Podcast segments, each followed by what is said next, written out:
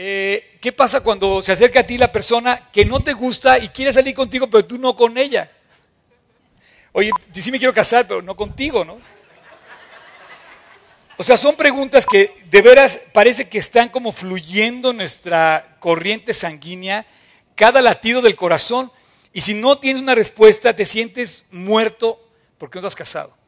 Y la verdad, yo, yo me quiero poner de ejemplo. O sea, yo soy esa persona. Y pues no me siento muerto, estoy muy contento. Y yo no sé si Dios sigue trabajando en mí o yo no sé qué va a hacer conmigo, pero Dios está trabajando fuertemente en mi corazón me alienta todos los días y me sostiene. Ahora, lo primero que quiero recordarte la semana pasada es que si tú te vas a meter en un matrimonio, en un noviazgo, quiero que definas eso como la amistad sacrificada. O sea, una amistad sacrificada es lo que es el matrimonio. No es de ninguna manera una amistad donde tú tienes que pensar en ti. Porque todos podemos pensar que sí, me gusta la chava más guapa, quiero la chava más inteligente, quiero la chava, bajo mi punto de vista, lo que yo quiero. No es cierto. No es verdad. Tú no debes buscar cuando te vas a casar lo que tú quieres. Cierto que te debe gustar la pareja, sí te debe gustar, pero si estás buscando llenar tu vida por lo que vas a recibir al casarte, estás completamente equivocado. Todos los que están casados te pueden decir que es una amistad profunda, sacrificada, en donde tú más que pensar en ti, vas a pensar en cómo hacer que la otra persona, tú la puedas ayudar, tú la puedas llenar, tú le puedas proveer, tú la puedas hacer crecer. Si tú estás pensando que otra persona te haga crecer a ti, estás equivocado o equivocada. Entonces, si tú te vas a meter en la cuestión del matrimonio, piensa que es una amistad sacrificada. Cuando, tienes 15 años o cuando tienes 18, pues puedes hacer cualquier cosa porque piensas que... Pero estamos viendo que en ese proceso tú no te puedes meter, número uno, vimos la semana pasada, que tenemos que buscar, tú no te puedes meter a ese proceso si no buscas la voluntad de Dios para tu vida. Tienes que descubrir, buscar la voluntad de Dios que Él tiene para ti en su plan. Tú no te quieres llevar al mundo a tu matrimonio, tú te quieres llevar a Dios a tu matrimonio para que eso crezca y eso te fortalezca y eso haga que Dios pueda manifestarse a lo largo de toda la vida. A mí lo que me da gusto ver no es ir a las bodas cuando dos jóvenes se casan, sino me da mucho gusto ver a personas con 30 años de casado, con 15 años de casado, con 50 años de casado, celebrar su unión y verlas de la mano, verlas juntos. Eso es lo que es el éxito en el matrimonio. Ahora, veíamos que si tú no te enfocas en descubrir la voluntad de Dios para ti en el matrimonio, entonces te vas a enfocar en buscar tu propia voluntad para encontrar esto. Y la verdad estamos en muy malas manos eh, porque vas a perder el tiempo, decíamos, con ruido extraño. Es como cuando se interfiere alguna, alguna cosa en una melodía y empiezas a ver entonces, tú no estás encontrando la voluntad de Dios en tu pareja, en tu noviazgo, estás encontrando mucho ruido extraño, te confunde, te distrae, te hace cometer errores. Y yo comparaba esto con encontrar la voluntad de Dios como cuando un avión despega y vuela. Cuando el, avión está en la pista para despegar, ya no hay retorno. Ya no, ya no se puede más que despegar o, en los menos de los casos, se estrella. Hay más aviones volando que jóvenes teniendo éxito y volando en sus noviazgos. O sea, de otra manera, hay más jóvenes estrellándose que aviones volando y disfrutando de lo que Dios tiene para ellos. Porque cuando el avión se va a enfilar, va a romper esa fuerza de gravedad y hay un momento que la libra y empieza a volar. Y entonces empieza a sostener en las alturas. Yo te pregunto, ¿estás volando de esa forma en tus relaciones? ¿Estás volando así? Porque Dios tiene algo en su voluntad que te hace como volar. Y de repente nos damos cuenta que nos estamos estrellando. Ok, número dos. Te digo, si quieres volver a ver todos los detalles, ve la plática de la semana pasada. Eh, el, número dos, lo que yo te decía es, ama tu vida. En términos generales, esto suena muy bonito. Pero honestamente es como lo que nos dicen por un oído y se nos sale por el otro. Y te lo puse en términos prácticos, a mi juicio, que yo dije, ¿por qué te vendes como bicicleta si eres un Rolls Royce. No te amas a ti mismo. Yo te decía que tuve la oportunidad de estar tres veces en una planta de Mercedes-Benz en Stuttgart. Yo te quiero decir cómo entregan los Mercedes. Es una nave con una alfombra como esta. Está el coche montado, hay 100 coches adentro entregándose. A Cencita viene toda la familia a entregar el coche. Los tubos de escape están conectados al piso para un sistema de extracción de humos, para que no se contamine nada el ambiente. Tardan aproximadamente tres horas Eh, los niños pueden jugar con una pista de carritos a control remoto, Mercedes-Benz, ya sabes. Es una maravilla. Dice, no puede ser. Ahí lo entregan porque es la fábrica, es la casa matriz de la Mercedes, ¿no? Aquí no sé exactamente cómo lo entregan porque pues, yo no disfruto de esos beneficios. Pero, pero en la casa matriz de Mercedes-Benz así entregan los coches. Nunca he comprado un, un Rolls Royce ni ido, pero imagínate cómo entregan un Rolls Royce. O sea, no es nada más, ahí te va, ¿no? Y muchos jóvenes están entregando sus vidas, están entregando, las llaves de su corazón, a la silla y se va. Y se venden como bicicletas sin amarse a sí mismo. Cuando son verdaderamente una riqueza, un talento, todos tenemos en nuestro propio ser las huellas de nuestro Creador, que dejó plasmadas en nosotros como una creación mucho más que un coche. Somos mucho más que un Mercedes-Benz y que un Rolls-Royce. ¿Por qué te malbaratas? ¿O por qué te crees más de lo que eres? O sea, ni más ni menos. Ámate como eres, pero valórate. Y decíamos que esto es eh, eh, muy común porque vemos que la gente, los jóvenes, no se han aprendido a amar a sí mismo. También los adultos, ¿eh? No crean que le estoy echando nada más a los chavos la pelota. Eh, no, los adultos también podemos malbaratarnos y pensar que, como te digo, ya estamos enfermos, entonces por eso ya no valemos, entonces hay que casarse con lo que caiga. Y no es cierto. De ninguna manera es así. Eh, aprende a ver lo que Dios hizo de ti y lo que hizo en ti. Si la otra persona no lo ha aprendido a ver, mínimo apréndelo a valorar tú, ¿no? Eh, ok, punto número tres. Madura y crece. O sea, si tú vas a sembrar un árbol, tú no te puedes comer el fruto si no crece, madura, y de repente agarras la manzana o la durazno y te lo comes ya que está maduro. Si tú te lo comes verde, te va a caer mal al estómago. Entonces, yo, este es el, digamos, el punto oficial y te lo voy a traducir en mi criterio.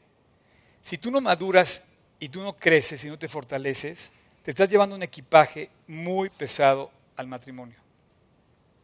O sea, tú estás llevando un equipaje que no necesitas cargar cuando te, casas con otra persona. Tú tienes que pasar por un proceso. La soltería es un proceso.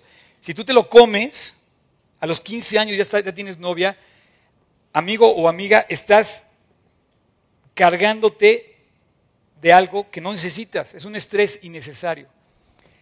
Te lo vamos a poner así. ¿Cuántos años piensas, ¿cuántos años piensas que vas a vivir? A ver, ¿cuántos creen que van a vivir? Todos van a decir, no, yo voy a vivir 100 años. Vamos a ponerle 100 años, para que no veas que nada personal. Yo quiero que vivas muchos años. Vas a vivir 100 años, ¿no? Si te vas a casar a los, si te vas a casar a los 18, a los 20, te quedan 80 años casado. Mínimo tómate un respiro y cásate a los 23, ¿me entiendes? O sea, no te va a pasar nada si te esperas tres años más. El tiempo siempre va a ser una ayuda. El tiempo va a ser algo muy benéfico en tu, en tu favor. Siempre. Por ejemplo, para hacer el Mercedes se tarda más que en hacer un Atos. Definitivamente. Los, los dos coches tienen cuatro ruedas. ¿Y sabes cuál es la diferencia entre un Atos y un Mercedes?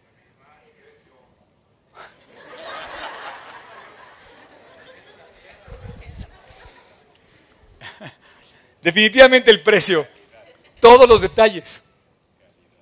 O sea, en el fondo estás hablando de detalles, te gustan los detalles, bueno, pues tienes que crecer. Si tú a los 15 años, como te decía, no tienes ni siquiera para llevarla al Starbucks, y no tienes ni siquiera, papá, préstame para invitarle un café a mi novia, por favor, chavos, suena ridículo. Y no te quiero ofender de ninguna manera, no te quiero decir que abra los ojos, tienes que madurar. O sea, tú no puedes meter los goles en, las grandes ligas si tú no has pasado por un proceso para estar ahí.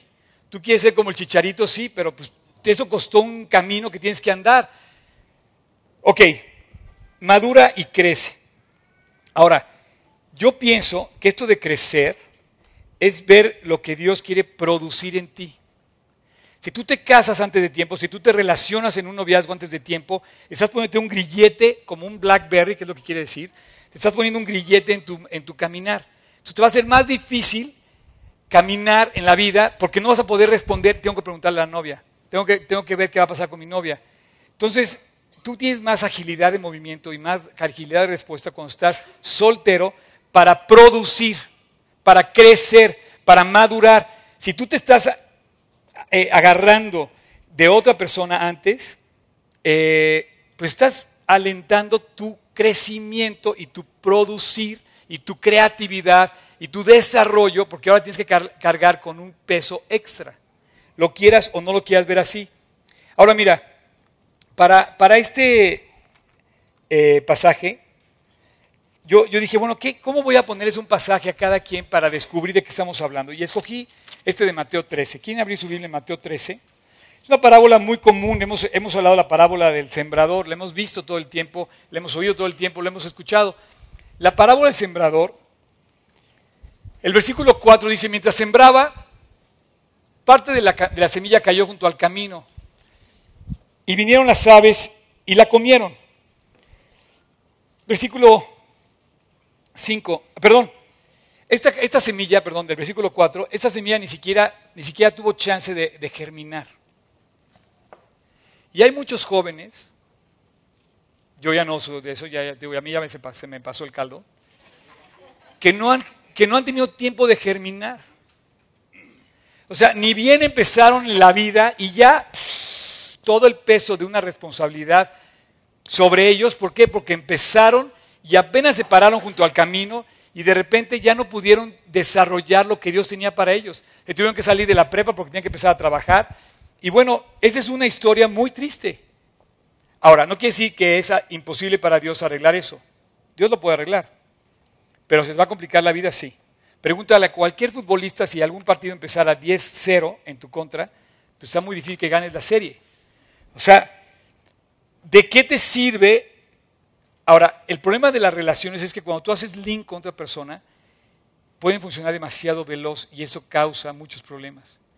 Tú no puedes ir a la velocidad que van tus emociones, porque si vas a la velocidad que van tus emociones, te vas a eh, llenar de un equipaje muy difícil de cargar el resto de tu vida. Desde la luna de miel hasta el final vas a llevar cargando esto.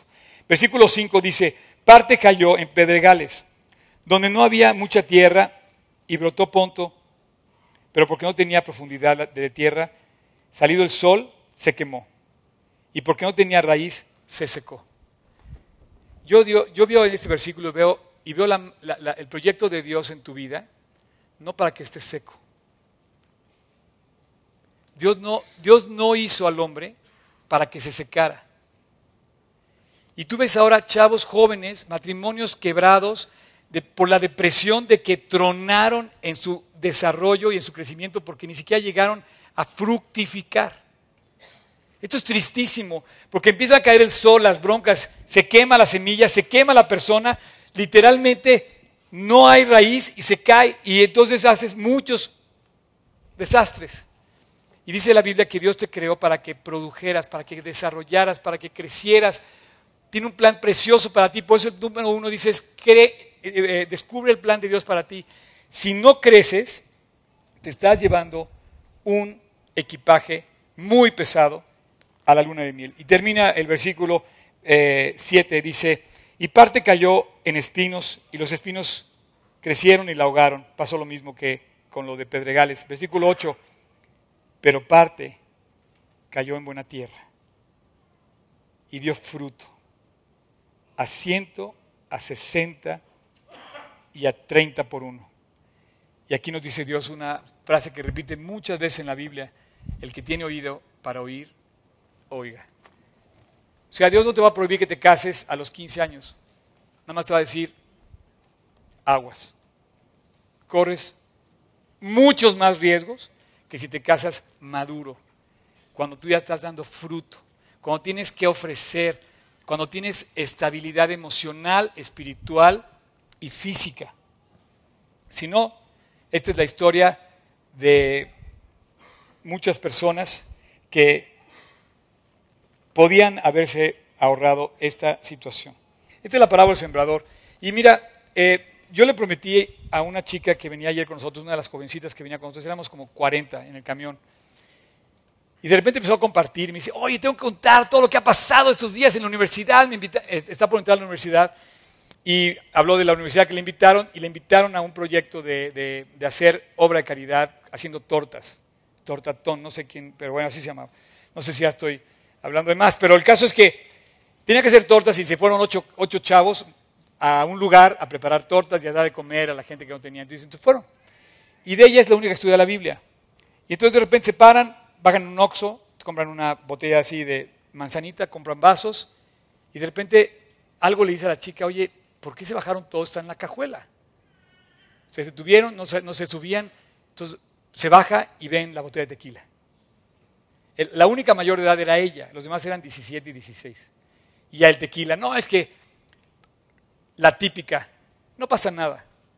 Y dice la chava, oye, no, si tú vas a manejar y tú vas a tomar tequila, yo no voy contigo, me voy en el otro coche. Y entonces el otro chofer del otro chavo dice, no, yo también voy a tomar. Entonces, ¿sabes qué? Le voy a hablar a mi papá, le voy a decir que venga aquí al Oxxo por mí y yo no voy con ustedes. Además es ridículo, dice.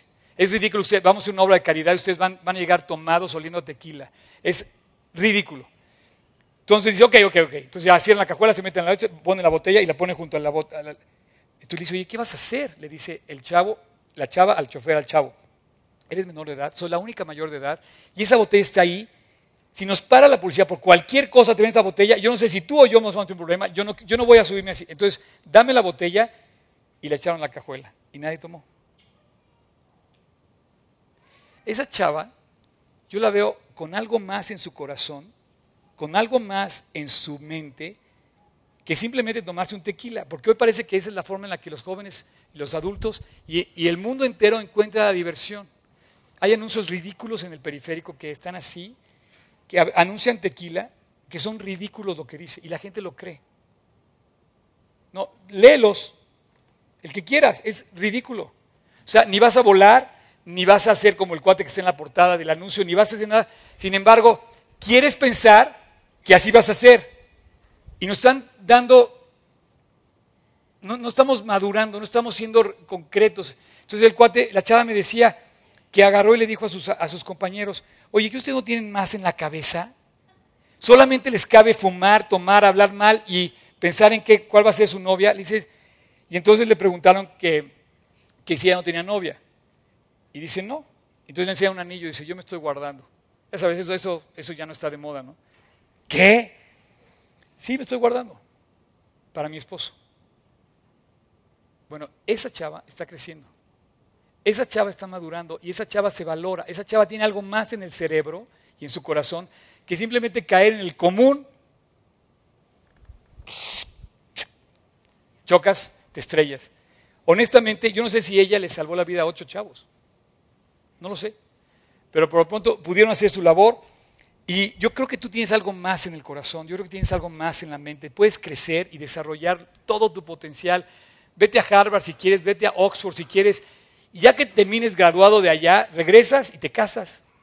Vas a tener mucho más, más fácil quizás la vida. O a lo mejor, no sé, termina tu carrera. El tiempo siempre te va a ayudar a tomar una buena decisión en cuanto a la relación en cuanto a ver cuánto vas a, cuándo vas a salir tú del noviazgo, del, perdón, de la soltería y entrar al matrimonio. Esto no es ninguna enfermedad. Ahora, cuatro. Esta es, esta es una muy buena, que es diferente a la dos. La dos yo te dije que aprendías a amarte a ti mismo. Esta dice aprende a cuidarte a ti mismo. Es muy diferente. En la dos yo te dije que eras un Rolls Royce. Yo ahora te digo que cuides el Rolls Royce, o sea, lo laves, lo pulas, lo lleves al servicio, cuando tenga que ir, no le eches cosas que no debas echarle. O sea, come bien, entrénate y aprende. Esto parece ridículo, parece sencillo, pero no lo hacemos en el ámbito emocional. Nos dejamos llevar por la primera y explotamos y ya. No, la verdad, comer, entrenarse, aprender requiere disciplina, requiere de un esfuerzo y es un proceso también donde tú te, vas, tú te vas fortaleciendo para romper los récords. Por ejemplo, en el ámbito deportivo empiezas a romper récords según tú vas avanzando en esa fortaleza física que agarras. Tengo un amigo que de no correr nada, ahora ya casi va a ser un Ironman. Y está aquí presente, pero no lo voy a decir porque no se va a creer mucho. Este, pero sabe que lo quiero mucho y la verdad es admirable cómo se ha fortalecido y dice, todavía no estoy listo, pero estoy preparándome. Todavía no estoy listo, pero estoy preparándome. Todavía no estoy listo, pero estoy preparándome. Eso es lo que debemos hacer en nuestras relaciones. Todavía no estoy listo, seguro Dios ha hecho un trabajo en mí y me estoy preparando. Te vuelvo a decir, yo soy un ejemplo igual de que ya se me pasó el tiempo, ¿no? Pero no me importa, yo estoy como Dios me quiere y estoy eh, descubriendo el plan de Dios, no me da tiempo ni siquiera, no sé, estoy feliz y, tengo un Dios que me ha llenado el corazón. Y en este, en este aspecto, yo te quiero decir que eh, si no te fortaleces, ¿qué pasa cuando tú no estás bien dormido, bien comido, bien fuerte? Estás débil. Débil. Tú no puedes aguantar el primer, a lo mejor ni el primer tiempo del partido si no tienes una condición física que te permita correr y patear la pelota los primeros 45 minutos del partido. Y tú quieres jugar al matrimonio y ni siquiera puedes pensar que a lo mejor llegues, o sea, yo te compartía esta pareja que después de 32 años la veo en el aeropuerto y te decía, wow, qué, increíble verla de la mano, ellos nunca me vieron, yo la veía como ellos seguían abrazados y agarrados de la mano como cuando yo los vi el día de su boda. Yo asistí a su boda hace 30 años y los veía hace poco en el aeropuerto yéndose juntos de la mano. Yo decía, ni me vieron. Y yo dije, wow, con esta pareja. Hay muchas parejas aquí que son así, que entran de la mano, que se aman, que han pasado muchos años y caminan juntos y han librado muchas batallas juntos. Y muchos de nosotros los vemos y decimos, oye, qué envidia, se nos, se nos está yendo el tren y yo quiero ser como ellos. Y hay muchas personas que vienen aquí a buscar esa pareja.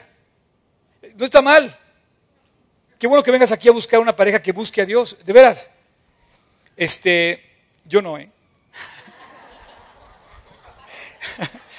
No, no, no, o sea, este, no me estoy promoviendo, pues lo que quiero decir.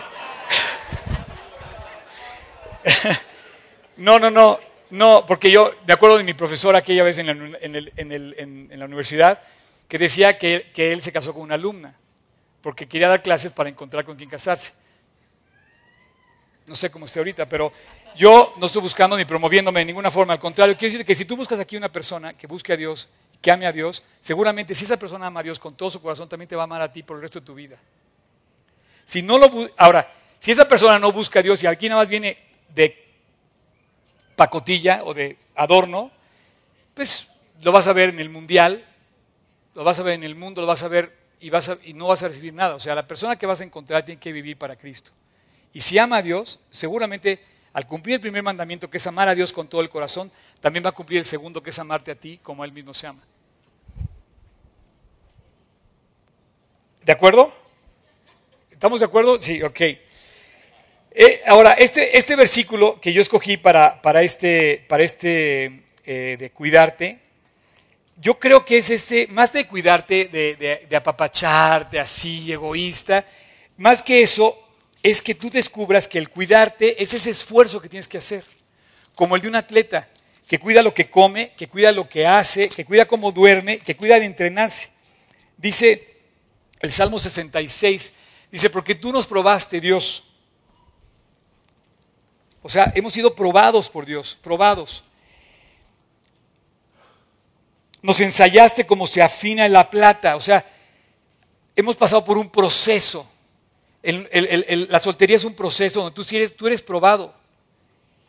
Y dice, versículo 11, nos metiste en la red, pusiste sobre nuestros lomos pesada carga, hiciste cabalgar hombres sobre nuestra cabeza, pesado, perdón, pasamos por el fuego y por el agua y nos sacaste abundancia. O sea, después, después de ese proceso tan increíble que hay de eh, crecimiento, tú aprendes y te fortaleces y entonces cuando vengan los problemas vas a estar fuerte, sano, para entrar al matrimonio en una relación sana.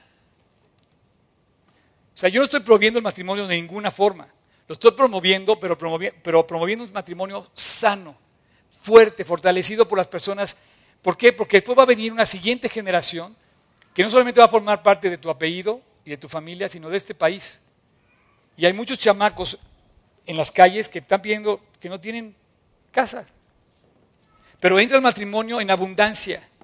Entra el matrimonio. Y fíjate cómo termina este, este salmo. El salmo 66 dice, bendito sea Dios que no echó de mí, perdón, de sí mi oración, ni de mí su misericordia. O sea, bendito sea Dios que me dio lo que esperaba y mucho más de lo que esperaba. Entonces llevamos, número uno, descubre la voluntad de Dios en tu vida.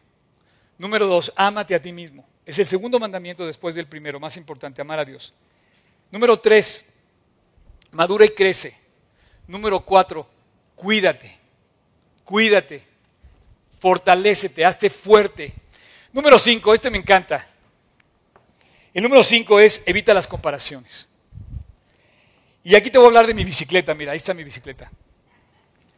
Eh, eh, te voy a permitir, me voy a permitir hacer una comparación para usar un elemento de la vida diaria, pero te voy a pedir que me des chance de suplicarte que no te compares cuando hablas de otras personas.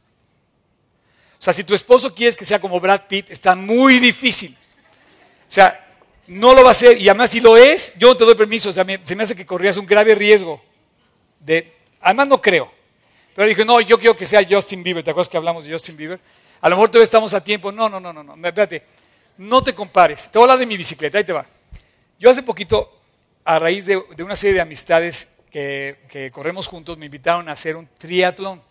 Triatlón es bici, carrera y nado, nadar. Yo he nadado toda mi vida y he corrido toda mi vida. Y la bici nunca había aventado la bici. Entonces decía, no, no puedo porque no he comprado la bici, no sé. Sí, anda, sí sé andar en bici, pero nunca he entrenado la bici.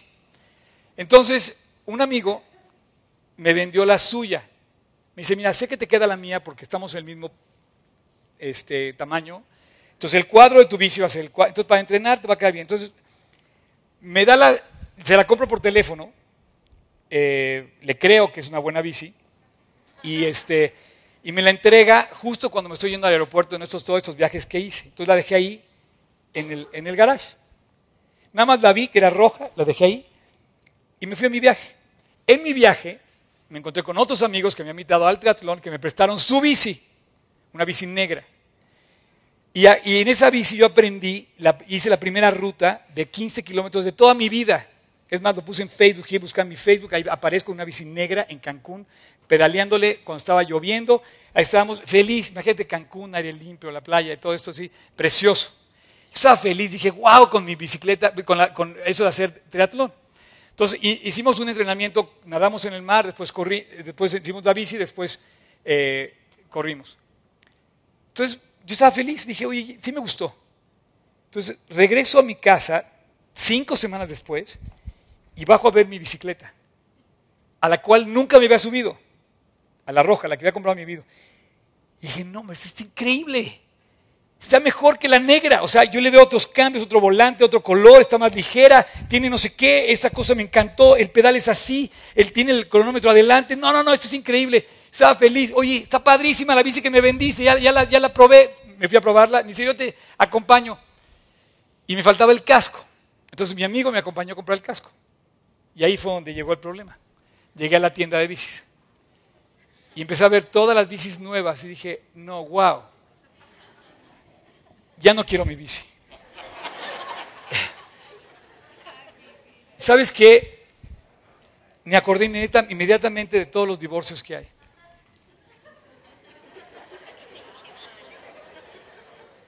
La gente se divorcia porque empieza a comparar.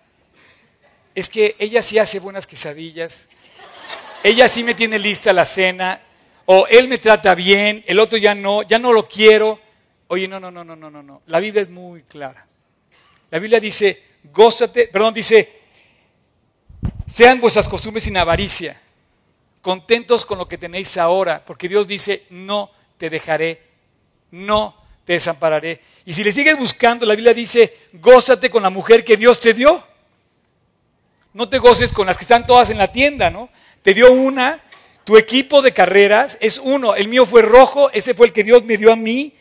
Entonces yo estaba frustrado en la tienda, decía, ¿sabes qué? Ya, ya no tiene encanto mi bici, hay una mejor, este tiene, este es otra marca, está más bonita, tiene otro color más padre, me gustó más la café, este se echa en acá y este se echa allá y ese tiene otras cosas. Y de repente en mi cabeza empieza a caer todos esos ruidos que estorban en las relaciones. desde que eres novio. Entonces, ¿sabes qué?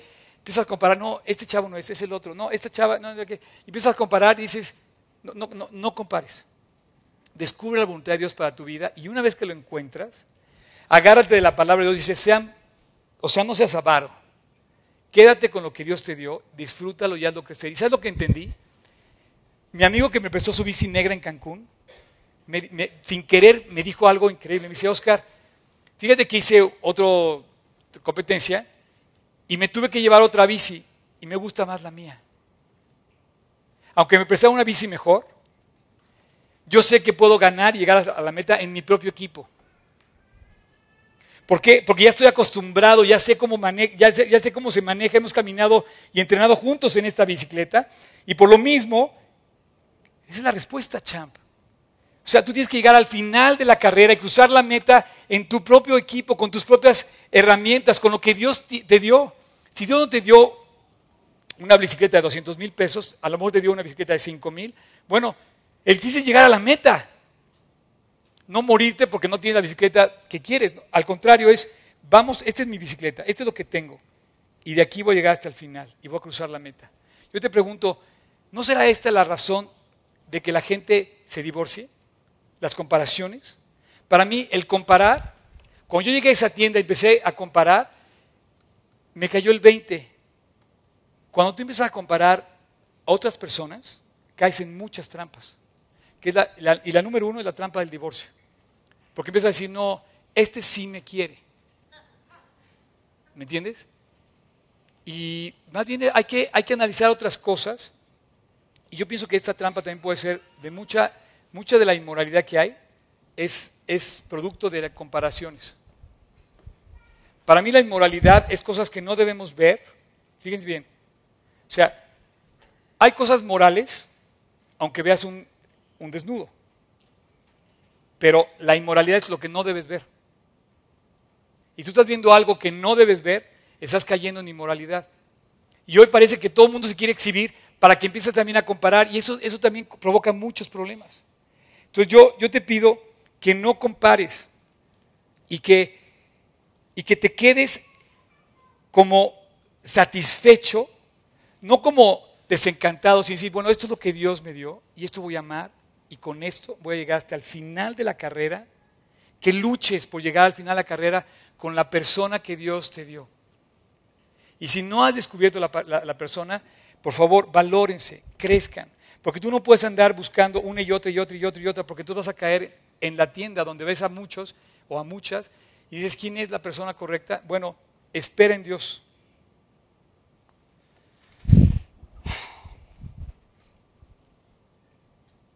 Ok. Y el versículo 6, digo, eh, última parte. 6. Encuentra tu identidad en Dios. Eso es increíble, la verdad. Yo te, pregunto, ¿por qué quieres ser la copia de un artista o la copia de lo que la amiga te dijo o la copia de lo que te están sembrando? No, tú, tú encuentras tu identidad, encuentra quién eres, encuentra quién, qué clase de persona Dios te hizo, encuentra lo que Dios dejó en ti, encuentra tu propia identidad, e, identifica a la persona. Imagínate qué desencanto tendrías de llegar al matrimonio con una persona que nunca supiste quién era al principio en tu noviazgo imagínate que llegas, quizás tú dices, oye, yo me casé con la persona que nunca me dijo que tenía este, esta situación. Tú tienes que llegar al matrimonio identificado perfectamente, sabiendo quién eres, qué quieres, a dónde vas y sobre todo identificarte hacia Dios. Por cierto, si tú ves la invitación, dice identidad. Este es el tema con el que vamos a concluir el año la semana que entra. De alguna manera tiene que ver con lo que estamos hablando, pero puedes invitar a personas que nunca han oído de la Biblia porque va a, estar, va a ser un tema ideal para empezar a, digo, para tener un contacto primero de inicio de contacto con la Biblia, con Jesús o de recapacitar en esto. Ahí está. Dice la Biblia que habéis muerto. Colosenses 3.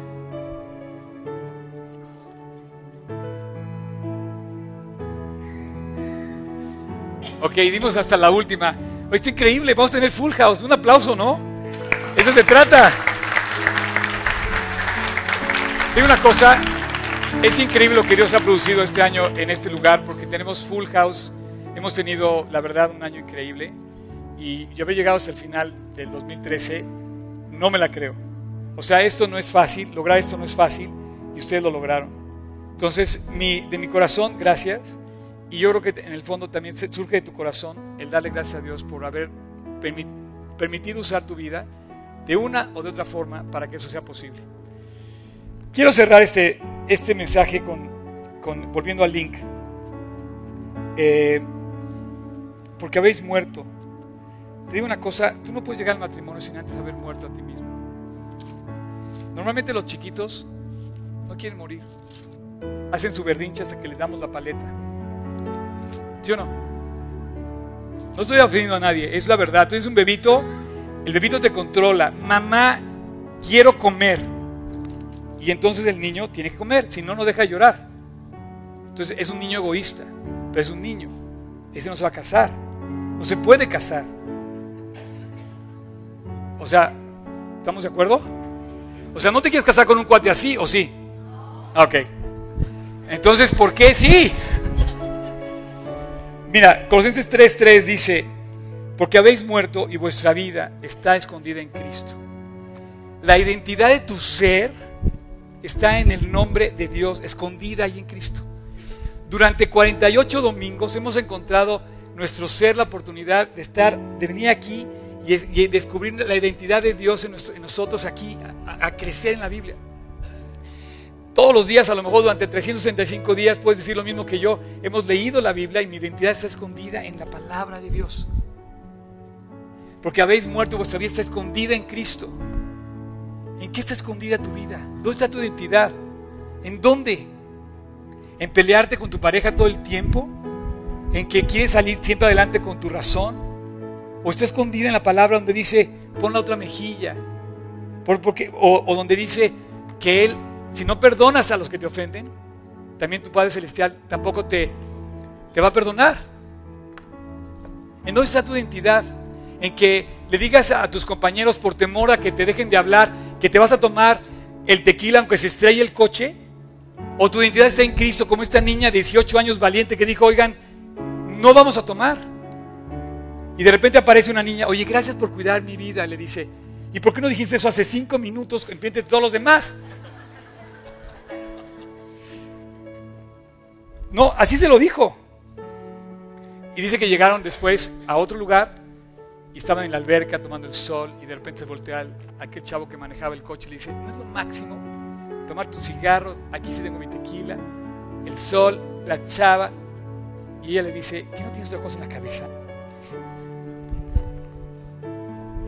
Mi vida está escondida en Cristo. Y dice, oye, ¿está aburrido? No. Estoy agotado de todo lo que Dios me ha permitido hacer. Si me conoces, sabes que estoy al límite de mi capacidad. Tú lo sabes. Si tú estás cerca de mí, sabes que estoy al límite de mi capacidad.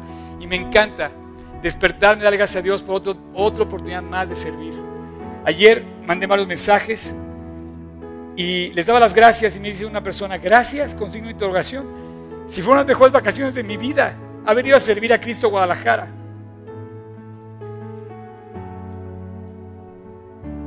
No sé, si tú no encuentras tu identidad en Cristo, tú te vas a distinguir por no tener seguridad. Estarás buscando a la persona que te acompañe y a luchar en la vida. Antes de encontrar el bulto, perdón, el bulto que esté contigo toda la vida, tienes que buscar cómo sostener ese bulto y cómo sujetarlo todo el tiempo. No busques seguridad por la persona, encuentra tu seguridad en Cristo. Encuentra tu identidad en Dios. Y la palabra perfectamente dice, mi vida está escondida en Jesucristo. Así es que yo te pido que descubras que a lo mejor estás buscando ser novio nada más porque te sientes inseguro. Pues si estás buscando una relación nada más para sentirte cobijado por alguien, te voy a decir, que yo llevo 32 años cobijado con el amor de Dios y no me ha fallado.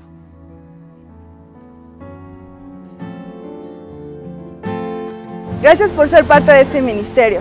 Te queremos pedir que si quieres comentarnos algo, nos escribas a hola.gt16polanco.org. Te alentamos a que no dejes de leer la Biblia y a que sigas orando con todo tu corazón a Dios. Gracias.